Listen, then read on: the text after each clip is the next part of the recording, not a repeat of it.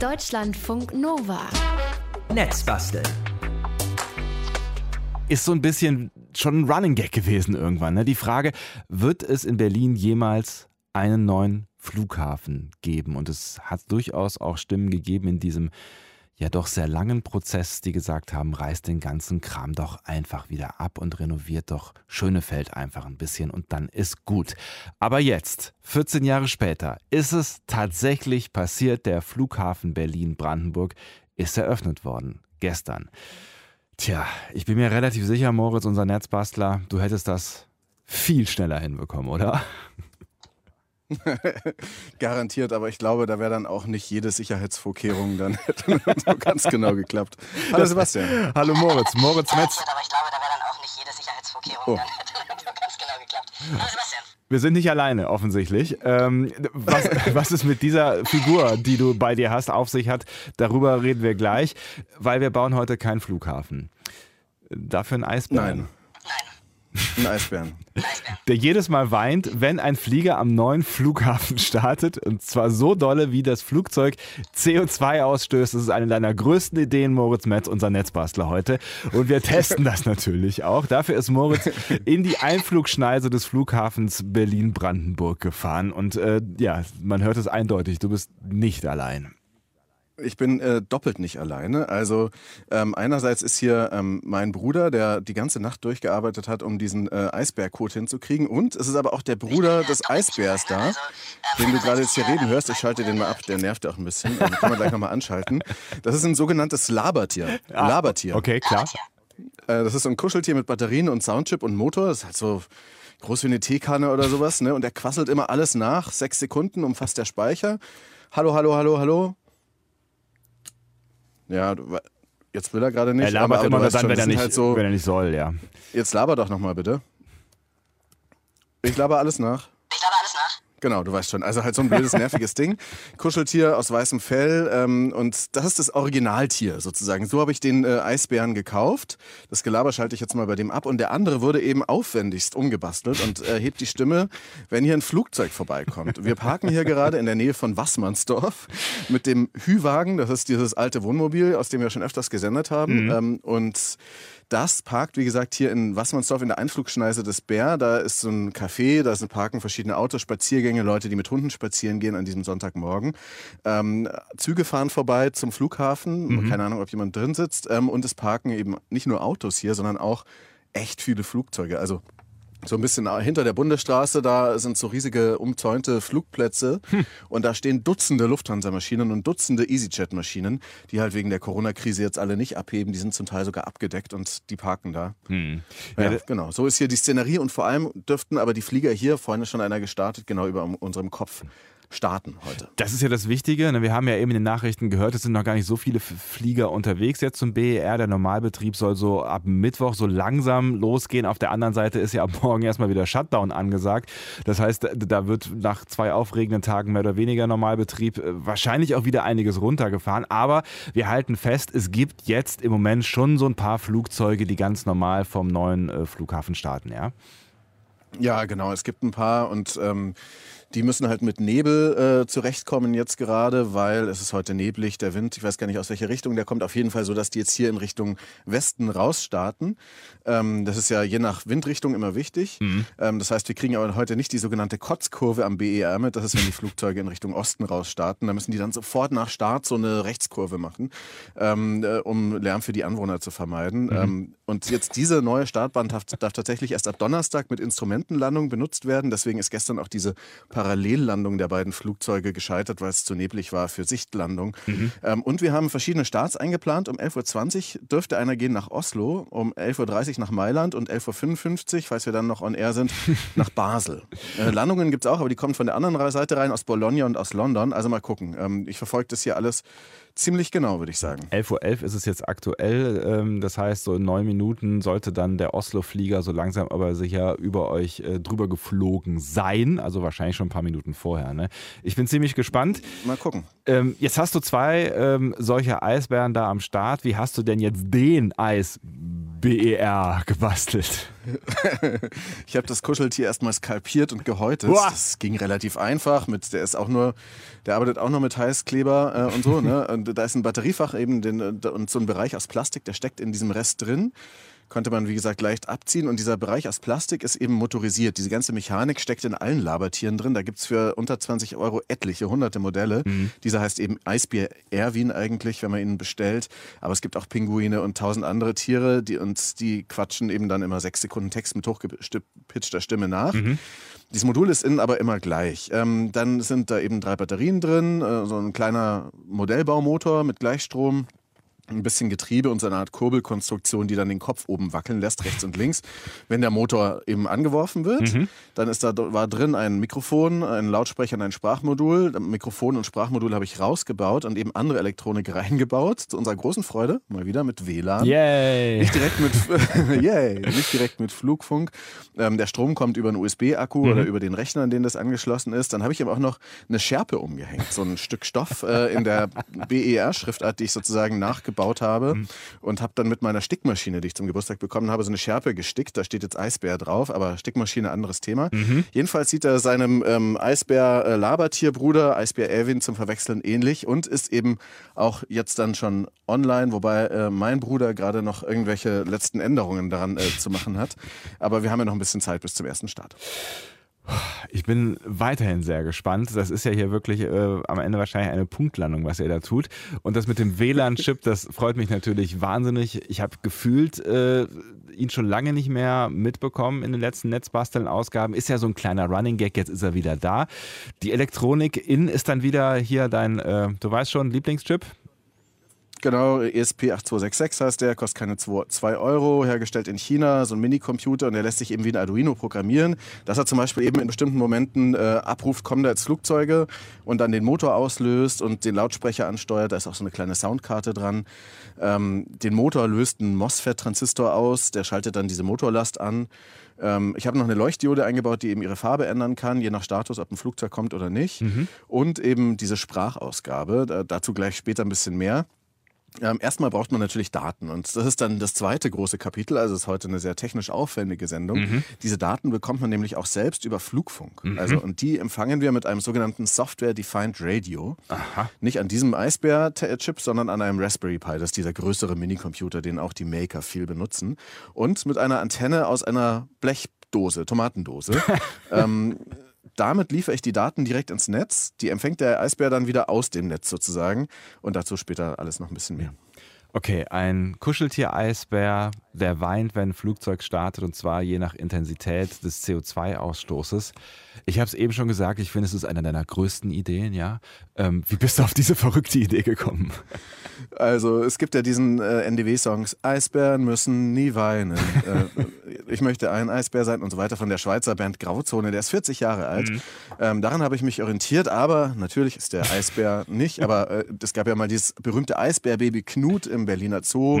Der Bär ist Berlins Wappentier, also das hat hier schon so ein bisschen Lokalkolorit. Ne? Und natürlich ist das alles irgendwie eine Art aktivistische Kunstaktion. aber ich finde das gar nicht äh, verrückt, sondern sehr vernünftig, weil Eisbären müssen heutzutage sehr wohl weinen. Mhm. Die sind ja sowas wie die Symboltiere des Klimawandels, zusammen vielleicht mit Pinguinen. Und Tiere als Interface sind auch eben gut, äh, das äh, darzustellen. Mhm. Besser als ein nüchternes Display. Und man muss ja feststellen, dass die Klimakrise so weit fortgeschritten ist, dass Eisbären eben tatsächlich weinen müssen, wegen der krassen Temperaturanomalien. Ne? Also in der Arktis steigen die Temperaturen doppelt so schnell wie im Rest der Welt. In der Antarktis schrumpft das Eis derzeit sechsmal so schnell wie in den 80er Jahren. Und das ist auch unumkehrbar. Also wenn wir die globale Erwärmung nicht unter zwei Grad stoppen, schmilzt das Eis irgendwann komplett weg, sagt äh, zum Beispiel MDR Wissen, die Kollegen. Ähm, das bedroht die Eisbären in ihrer Lebensgrundlage, ganz faktisch, weil sie ohne das Packeis nicht mehr so viele Robben jagen können. Dann nehmen die ab, sind mehr unter Stress ähm, und sterben schneller. Und auch Baby-Eisbären ja, ähm, kriegen nicht genug zu essen und verhungern wegen des Klimawandels, wegen der Klimakatastrophe. Bei Knut hätte das einen Aufschrei gegeben, aber ist ja irgendwie weit weg mit diesen Dingern. Also mit da irgendwo am Polar. In 80 Jahren könnten tatsächlich die letzten 20.000, 30.000 Eisbären, die es da noch gibt, weitgehend ausgestorben sein. Und daran soll der Eisbär mit seinem Weinen erinnern, wenn immer ein Flugzeug startet. Dreieinhalb Minuten wollte ich gerade sagen. Da hat er jetzt schon gesagt, I am the Eastbear. Schön, dass er, dass er auf jeden Fall schon mal so ein bisschen Self-Awareness hier macht, ja. Ähm, jetzt, Genau, der ist gerade noch, genau, der wird gerade noch, äh, läuft noch im Testmodus. ich verstehe.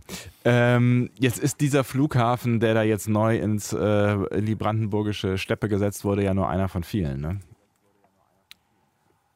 Der ist tatsächlich nur einer von vielen, aber es gibt noch viel mehr zu weinen hier im Flughafen. Der kostete, den unfer der unfertige Flughafen, ne, und das waren ja neun Jahre, die der unfertig war, kostet der jeden fucking Tag den Steuerzahler eine Million Euro. Jeden Tag seit neun Jahren eine Million Euro. Das macht dann gleich, der sollte ja irgendwie ursprünglich mal zwei Milliarden äh, Euro kosten. Jetzt kostet der dann sechs Milliarden Euro. Davon hätte man viermal den Berliner Hauptbahnhof bauen können. Rechnet die Seite Flughafen Berlin Kosten, immer Minus zwischendrin, Flughafen minus Berlin minus Kosten.de aus, über eine Million Euro pro Tag. Und auch im Betrieb ist der Flughafen ganz voraussichtlich ein ziemliches finanzielles Desaster und vielleicht schon pleite. Aber das ist eine andere Diskussion. Also es gibt genug äh, Gründe zum Weinen, auch für Eisbären. Ähm, wie klingt es denn eigentlich, wenn so ein Eisbär weint? Ich habe mir Videos angeschaut, natürlich, äh, zur Recherche von Eisbären Ja, klar. und Grizzlybären.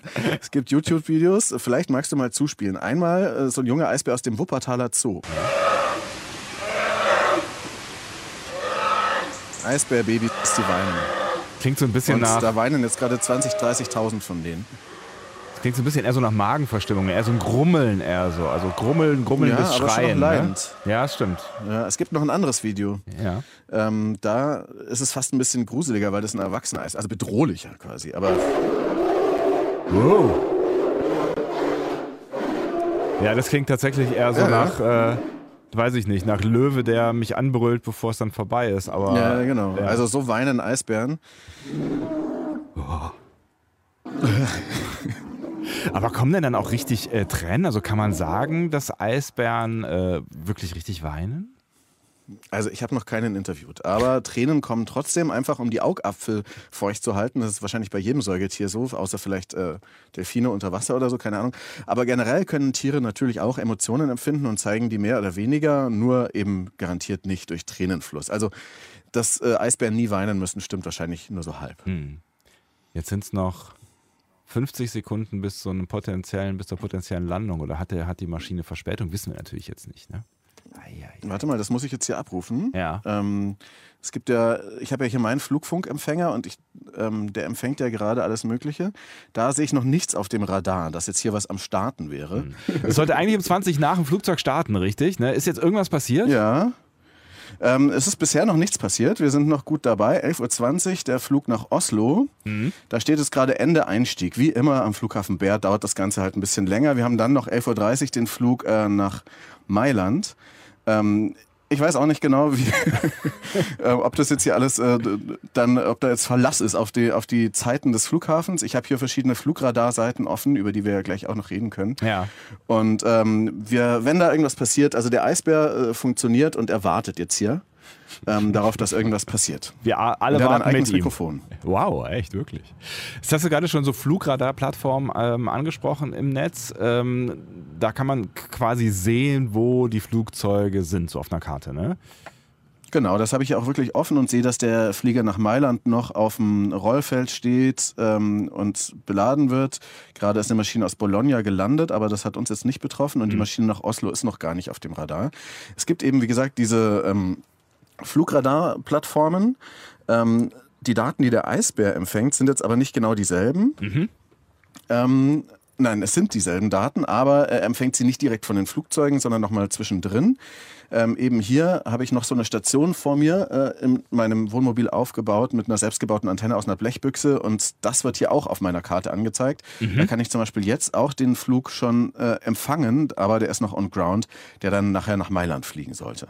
Das heißt, du arbeitest da wirklich mit richtigen Funkwellen, die vom Flugzeug quasi ausgesendet werden, ja? Genau. Äh, empfangen wird es von so einem Raspberry Pi Minicomputer als Server. Und das Stichwort ist Software Defined Radio, SDR. Das ist so eine Art Universalempfänger für Funkwellensignale eben an Computern. Eben an diesem Raspberry Pi in diesem Fall. Das ist einfach so ein USB-Stick, da kann man in alle Radiofrequenzen reinhören. Also zum Beispiel äh, Deutschlandfunk 97.7 äh, UKW in Deutschland, äh, in Berlin oder auch Deutschlandfunk Nova auf Digitalradio. Da versteht man dann aber nichts, weil es macht nur so ein komisches Rauschen. Mhm. Kanal 5C auf 178,352 Megahertz, das erspare ich uns jetzt. Ich glaube, wir klingen so äh, dekodiert besser.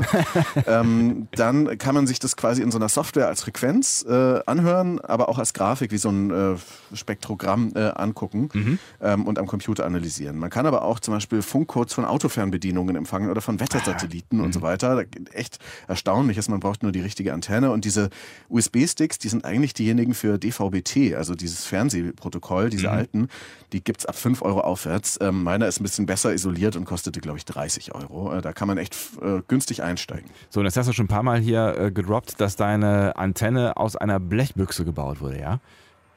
Genau, aus einer Weißblechdose, 500 äh, Milliliter Tomatenkram äh, war da drin. Kosten äh, für dieses ganze Projekt unter 10 Euro. Man braucht eigentlich nur so einen Anschluss für die Antenne und eben diese Blechbüchse.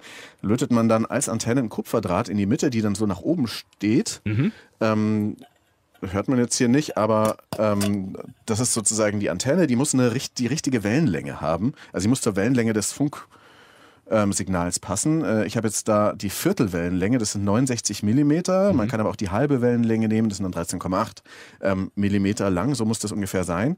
Und dann kann man tatsächlich, wenn man ein bisschen höher ist, äh, ne, ähm, bis zu 400 Kilometer weit empfangen. Ähm, äh, und das habe ich eben zusammengelötet und das Kabel und das geht gut. Ich kann jetzt hier, wenn ich mal auf mein Signal gucke, kann mhm. ich auch ein Flugzeug empfangen, kann ich auch Flugzeuge empfangen, die deutlich weiter weg sind ähm, als jetzt hier das am Flughafen. Aber ich sehe, wie gesagt, auch diese Maschine aus Mailand. Das ist ja echt ziemlich krass. Also, dass du einfach irgendwie mit so einer zusammengelöteten Geschichte, Antennenkabel plus Tomatendose mit ein bisschen Software tatsächlich den Funk von Flugzeugen empfangen kannst. Einfach so. Ja, genau. Wir können auch mal reinhören, wie das klingt. Ähm, auf 1090 Megahertz strahlen die das eben aus, einmal pro Sekunde. Man kann es eben 400 Kilometer weit empfangen, wenn man eine gute Antenne hat. Mhm. Ähm, ich habe das mal aufgenommen und äh, dir geschickt. Ja. Das rauscht dann so vor sich hin und knattert so ein bisschen. Kannst du ruhig aufdrehen, da passiert nicht viel. Das ja, ich, ich, ich, bin, ich bin nahezu am Anschlag. Am Anschlag. Ich gucke mal, ob ich da noch mehr Genau, man hört es nur ganz leise. Ah, guck mal, da kommt noch was. ADSB ähm, heißt der Standard, Automatic Dependent Surveillance Broadcast. Das ist mittlerweile verpflichtend, dass Verkehrsflugzeuge Transponder dafür haben. Hm. Ähm, wofür ist denn dieser Flugfunk überhaupt äh, wichtig, also dieses Empfang von Flugfunkdaten? Also für normale Fluglotsen ist das eine wichtige Ergänzung zum normalen Radar. An vielen Orten, auch in den USA, wäre es zu teuer, alles mit Radar abzudecken. Deswegen kommt dann eben solches Sekundärradar äh, ins Spiel. Mhm. Äh, eben auch verpflichtend, aber es ist eben auch frei zu empfangen. Man kann Planespotting machen, Ornithologie für Stahlvögel. Und das ist eben irgendwie auch faszinierend, wenn man genau so einen Funk von einem Flugzeug empfängt, das gerade von Tokio nach London fliegt Total. oder so und dann über deinem Kopf äh, vorbeifliegt. Es gibt so eine Art Fernwehgefühl, wenn man sieht, wie viele Flugzeuge unterwegs sind oder gerade wie wenige in der Corona-Zeit.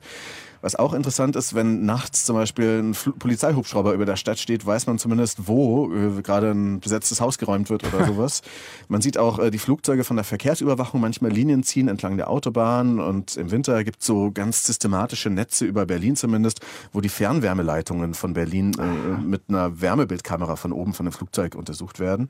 Es ist auch spannend für Investigativjournalisten, diese ADSB-Signale. In den USA hat jemand ein ganz geheimes FBI-Überwachungsprogramm entdeckt, mit eben auch Technik unter 100 Dollar. Ähm, es klingt krass, aber da kreisen jeden Tag so Cessna-Überwachungsflugzeuge, also kleine Dinge eigentlich, über US-Städten im Auftrag des FBIs anscheinend. Mhm. Der hat dann auch so richtig Twitter-Bots gebaut, die mit Machine Learning erkennen, wenn in einer bestimmten Gegend Flugzeuge immer wieder im Kreis drehen und dann wird das getwittert. Also man kann da ziemlich viel machen. Auch Bellingcat, das ist so eine äh, Enthüllplattform, Investigativjournalismusplattform im Netz, arbeiten auch viel mit diesen ganzen mhm. Flugdaten. Was sind denn das für Daten, die die Flugzeuge da alle so rauspusten? Das ist natürlich die GPS-Position, die Höhe, die Geschwindigkeit, Flugrichtung, auch der Flugzeugtyp. Also ist das eine Boeing 737 oder ein Airbus A320 oder sowas. Mhm. Kleinere Privatflugzeuge haben das noch nicht verpflichtend. Die haben manchmal noch so Mode S-Transponder, die senden dann keine GPS-Daten. Da kann man dann nur mit verschiedenen Flugfunkempfängern äh, quasi im Dreieck errechnen, wo die ungefähr sind. Ähm, es ist aber so, dass auch nicht alle Verkehrsflugzeuge oder Privatjets äh, senden, woher sie kommen oder wohin sie fliegen. Mhm. Kann man aber oft dann auch irgendwie so rauskriegen. Also sie senden ja dann noch so Codes wie das Call Sign, das ist dann sowas wie LH848. So ähnlich wie die Flugnummer, die man dann auch am Terminal stehen hat, Lufthansa so und so. Ne? Es ändert sich dann mit der Strecke. Also es gibt Call Sign, dann eben die Registration, das ist quasi das Nummernschild, sowas wie D, A, I, B, G. Deutsche Flugzeuge beginnen immer mit D und dann meistens vier Buchstaben. Und dann hat ein Flugzeug auch noch eine Seriennummer, die sich nie ändert, so wie beim Auto die Fahrgestellnummer. Und diese Daten werden halt auch noch mitgeschickt. Dann kannst du das Flugzeug irgendwie identifizieren und abspeichern oder so. Jetzt haben wir ja eben schon über diese Webseiten gesprochen, die Flugzeuge in der Luft anzeigen können. Ne? Ähm, basieren die dann auch auf genau diesen Daten? Ja, in der Tat, da gibt es verschiedene Anbieter. Also am bekanntesten sind ja Flightradar und äh, 24 und FlightAware. Dann gibt es aber noch Radarbox, OpenSky, ADSB Exchange. Und die sind tatsächlich alle mehr oder weniger angewiesen auf Hobbyisten, die überall auf der Welt so kleine Flugfunkempfänger wie meinen irgendwo zu stehen haben, mit einer Dosen- oder einer richtigen Antenne. Und die melden dann quasi 24-7, was 100 Kilometer, ein paar hundert Kilometer äh, im Umkreis ihres äh, Standortes da so passiert. Und inzwischen können aber auch Iridium-Satelliten Flugfunk mehr oder weniger weltweit abdecken. abdecken.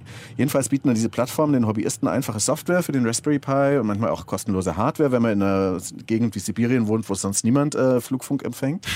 Und das Nette ist aber auch, als Belohnung, wenn man feedet und ein einigermaßen gutes Signal feedet, ähm, so heißt es, Hochspielen von diesen Daten, äh, dann kriegt man eben bei einigen auch so einen teuren sonstig, also sonst sehr teuren Business-Account. Äh, Die haben ja ganz viele Daten da noch drin, die über Jahre hinweg kannst du sehen, welches Flugzeug war wo.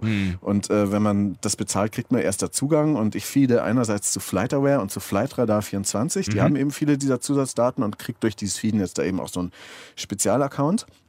Allerdings muss man sagen, dass die auch Filter haben. Also Flightradar 24 nimmt Militär- und auch Behördenflugzeuge oft raus. Also der Polizeihubschrauber ist dann da oft nicht drauf.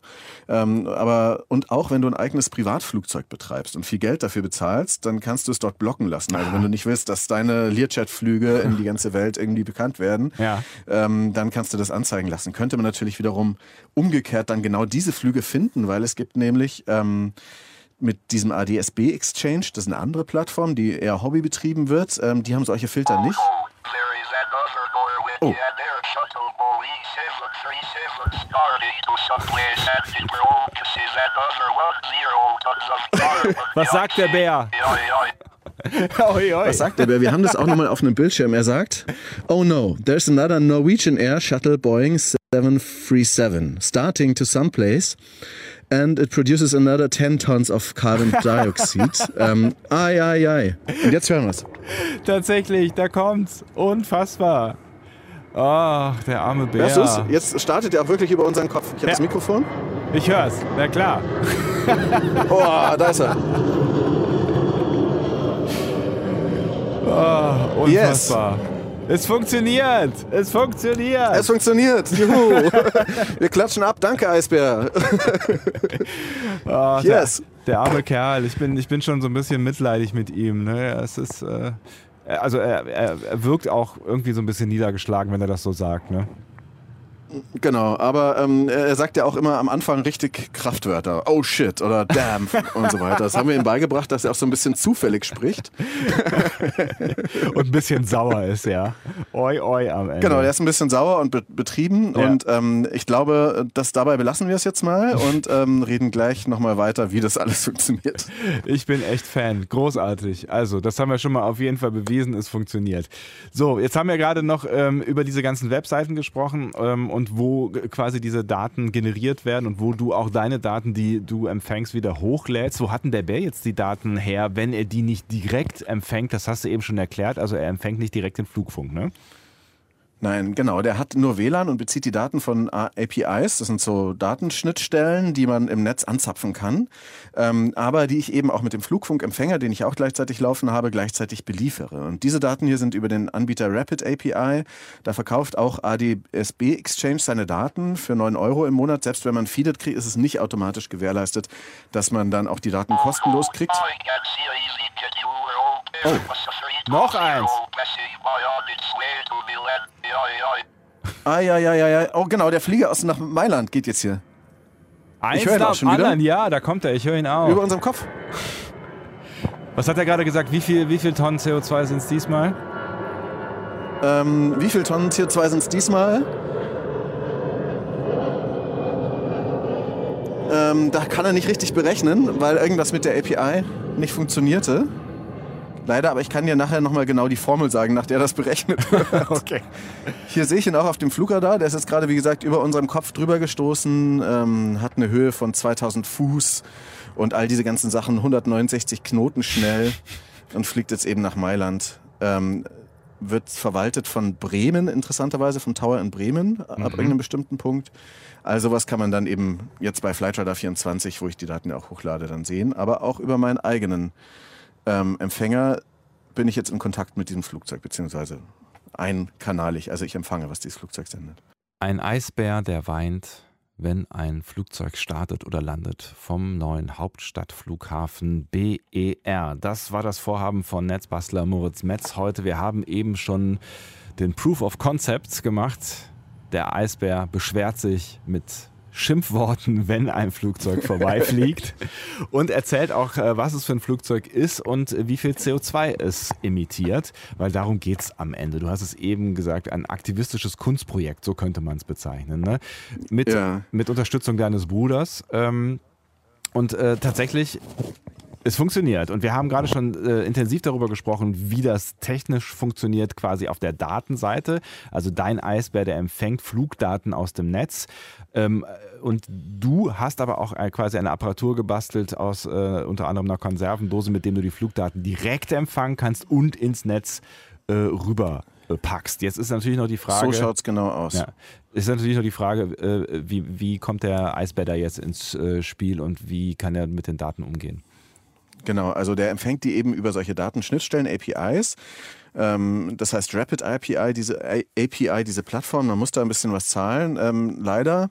Man könnte das Ganze jetzt auch noch so bauen, dass äh, wirklich die Daten des Flughafens direkt abgegriffen werden, anstatt diese APIs. Aber da hat man halt ganz schön trotzdem gleich auch die Möglichkeit, also erstmal hat man halt, ähm, das sind eigentlich zwei APIs. Die erste sagt, ah, in der Nähe sind gerade Flugzeuge im Umkreis von einer nautischen Meile und ähm, dann wird von dem das Callsign genommen äh, und das wird dann abgeglichen ähm, mit einer anderen Datenbank, die sagt, ah, das ist Flug Nummer so und so weiter und der fliegt ja übrigens von äh, Berlin nach Oslo und das sind so und so viele Kilometer. Und dann kann man wiederum ähm, ähm, diese Daten eben auf dem Minichip so kollidieren, äh, zusammenwerfen, die Sprachausgabe anwerfen und so weiter und auch eben berechnen, ähm, wie ähm, der ganze ähm, CO2-Ausstoß ist. Hm.